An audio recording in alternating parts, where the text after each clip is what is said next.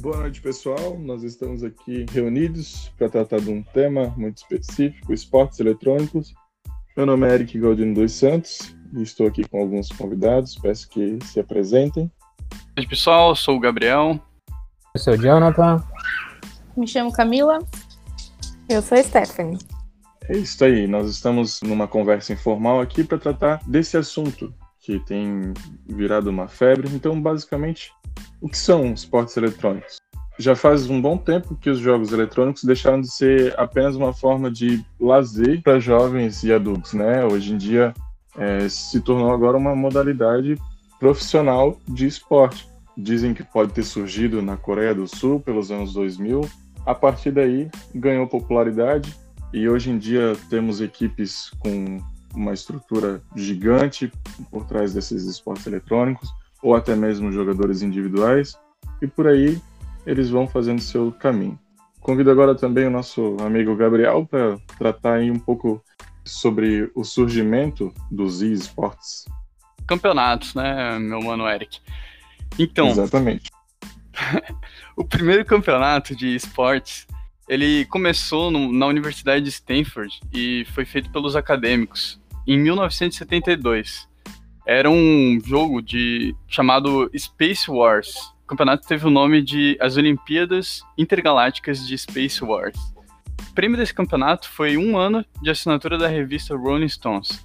E depois de um tempo, a empresa Atari, produtora de vários jogos, ela organizou um torneio com cerca de 10 mil pessoas em 1981. Agora o Jonathan poderia estar comentando um pouco sobre os tipos de jogos que nós temos atualmente. Ele que entende Eu vou bastante. falar um pouco das modalidades que existem aí, né, do, do esportes. Os que mais estão na moda no momento aí, como o Battle Royale, o MOBA e o FPS. O Battle Royale, ele, você cai num mapa contra 100 jogadores, onde só um vai ficar vivo e vai ser o vitorioso. Ou se você estiver em grupo, somente o grupo que sobreviver vai sair vitorioso. Já no MOBA, é em mapa aberto também, onde vai ter duas equipes disputando para vencer, onde tem cada personagem tem habilidades únicas. E no FPS ele tem uma pegada parecida com a do MOBA, só que ele é um pouco mais padronizado, onde todos os personagens utilizam armas, tipo pistola, metralhadora, para ganhar o jogo, né? Quem não se lembra do famoso Counter-Strike aí? E agora vou estar tá falando, passando um pouco a palavra aí para Camila falar sobre as principais é, premiações icônicas do, do esportes. Então, essas premiações elas têm nos últimos tempos elas têm quebrado recordes de, de premiações. É, um fato que aconteceu foi no momento da Copa do Mundo, em Fortnite, onde aconteceu um game, não só meio de adolescentes, mas também como alguns adultos, ou bastante adultos participaram.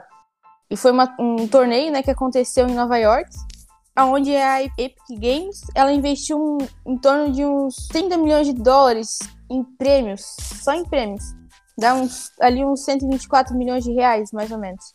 E esse recorde, ele tem sido muito comentado dentro dos esportes eletrônicos. Também porque o campeão desses esportes eletrônicos nesse, nesse campeonato foi um estudante de 16 anos. Qual é um valor bem inalcançável, o valor que ele recebeu, que dá uns 3 milhões de dólares. Mais ou menos uns 12 milhões de reais. É isso. Vou passar aí para a Stephanie, que vai falar um pouco para nós sobre os países que mais lucraram em cima desses esportes eletrônicos? Bom, os países que mais lucraram com os prêmios, né?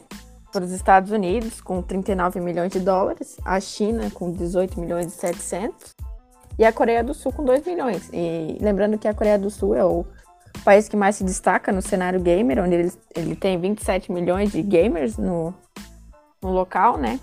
E ele vem se desenvolvendo esse esporte. O Brasil é o é o terceiro maior em audiência, ele perde para a China, para os Estados Unidos. E ele não é reconhecido como um esporte em si, porque não tem alguma lei, algo do tipo que configure ele como um, um esporte, mas ele está crescendo muito, ele está sendo reconhecido.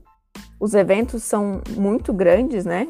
A organização em si envolve muito dinheiro, envolve muita gente. É isso. Ah, eu vou encerrar aqui. A gente teve a participação do Gabriel, que não pôde gravar, mas ele ajudou na pesquisa. E nós agradecemos a atenção.